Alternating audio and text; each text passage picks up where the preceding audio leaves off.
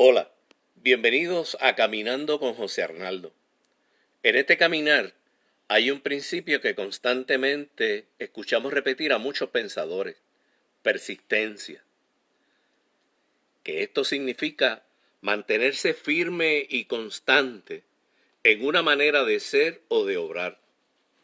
Lo que nos lleva a relacionar el concepto con momentos de extrema dificultad un soldado norteamericano llamado Desmond II en la Segunda Guerra Mundial salvó 75 vidas en medio de una gran batalla en Okinawa y sin usar armas, pues las objetaba por su conciencia.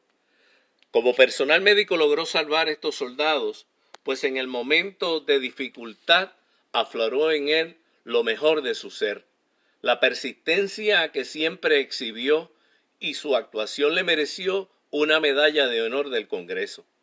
Reconocemos, pues, que en momentos de crisis como en los que nos encontramos, se manifiesta en el ser humano lo peor o lo mejor.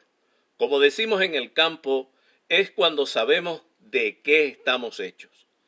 Lo mejor se proyecta con gestos solidarios, en el compartir, sí, en la empatía con los demás, sabiendo que para sobrevivir todos nos necesitamos y es por esto que debemos compartir por vocación y convicción sin esperar nada a cambio.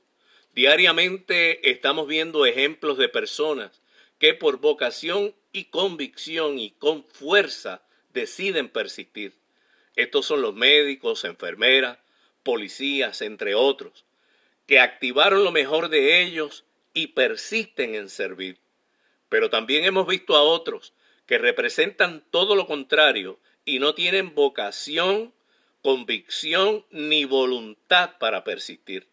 La invitación de hoy encaminando es persiste en hacer el bien, procura que salga de tu ser lo mejor, seamos solidarios, comparte, crea, propicia el bienestar de los demás, persiste, Dios con nosotros.